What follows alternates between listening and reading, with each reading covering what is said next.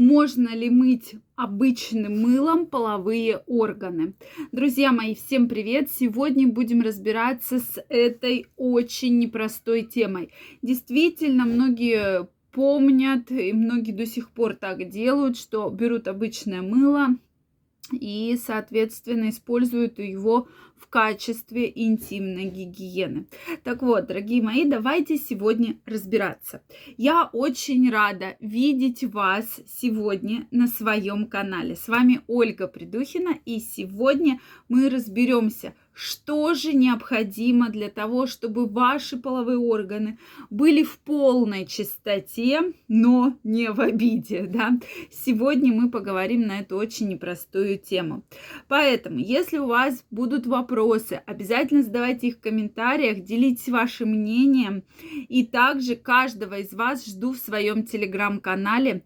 Сегодня расскажу очень полезные новости, которые очень полезные советы, которые чуть скоро опубликую в телеграм-канале. Первая ссылочка в описании под этим видео. Так что, друзья мои, действительно, так уж сложилось, существует, да, такая традиция, что взять и половые органы намыть обычным мылом. Я крайне не рекомендую это делать. Почему? Потому что Вообще в нашем влагалище у женщины огромное количество микроорганизмов. Это и лактобациллы, это и полезные бактерии, и условно-патогенные бактерии. Их огромнейшее, огромнейшее количество. Поэтому есть определенное pH вашего влагалища. Соответственно, чтобы определить pH, существуют специальные тест-полоски. Также гинекологи во время осмотра pH определяют.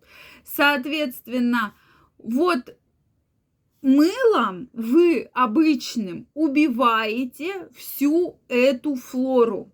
То есть это негативно сказывается для вашего влагалища. Появляется сухость, появляется боли... э, дискомфорт, безусловно, появляется. То есть жжение, все эти симптомы вот так вот негативно, негативно, негативно накладываются.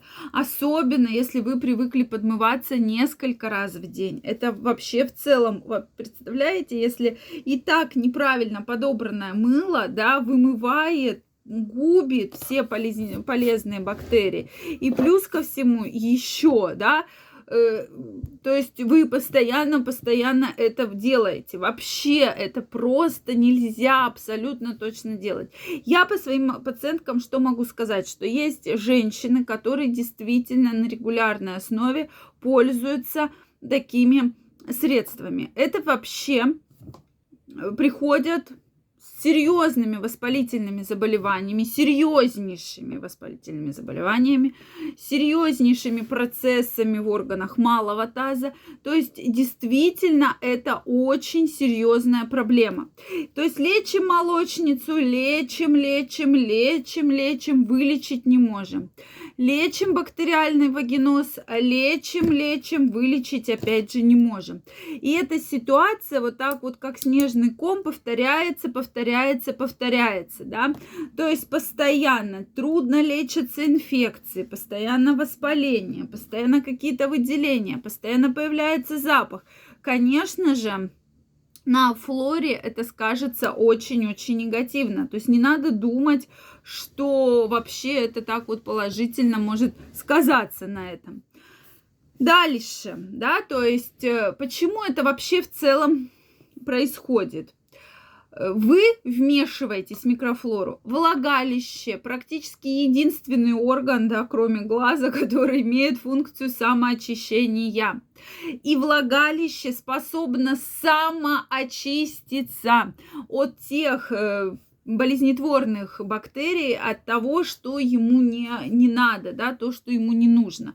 Поэтому вымывать специально каким-то мылом, делать какие-то там спринцевания, которые раньше очень пользовались популярностью, да, что-то там заливать во влагалище крайне не рекомендуется. Почему-то вот все думают, что чем лучше я намылю там губку, да, и губкой моют влагалище, чем я лучше намылю руки, там все вот промою. На самом деле вы просто убиваете свою микрофлору. Вы убиваете вот все вот эти полезные лактобациллы, потом не надо удивляться, что инфекции и различные патологии друг на друга накладываются и требуют действительно, я даже не знаю, супер серьезного лечения. У меня действительно есть пациентка, с которой мы лечили молочницу, друзья мои, ну, наверное, полгода. Мы лечим, лечим, лечим, лечим, никакого абсолютно результата нет. Стоило с ней обсудить, что да, мы избавляемся от трусов, которые не дышущие, да, то есть вот все вот эти синтетические трусы, их можно одеть куда-то, но ежедневно ходить в этих трусах это просто нереально. Вы убиваете свое влагалище, вы убиваете микрофлору влагалища. Не надо потом удивляться, почему все, все проблемы так вот постоянно, постоянно, постоянно возникают. Следующий момент, да, это прокладки ежедневные. Для женщин современных это бич. Если вы ими пользуетесь, меняйте их очень часто. Но ведь наши женщины не будут менять эти прокладки там постоянно, да, каждый час в жаркое время года. А бывает одну прокладку на целый день, да, используют. В результате, да, и еще вот этим мылом обычным, туалетным, начинают там каким-нибудь аромамылом, жидким мылом, чем угодно мыть, еще подмываться, да, до 2-3 раза в день. Вы просто убили свою влагалищную флору там просто ничего не будет. Соответственно, любая болезнетворная бактерия, любой микроорганизм очень прекрасно там начинает жить, процветать и себя прекрасно чувствовать. Поэтому на это я обращаю особо ваше внимание.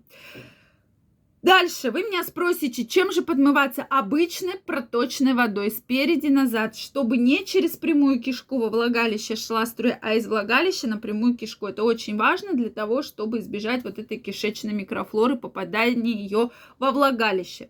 Далее, если вы хотите использовать какое-то мыло, обратитесь за консультацией к гинекологу, и гинеколог подберет вам согласно вашему pH необходимые именно мыло или гель для интимной гигиены или пенку.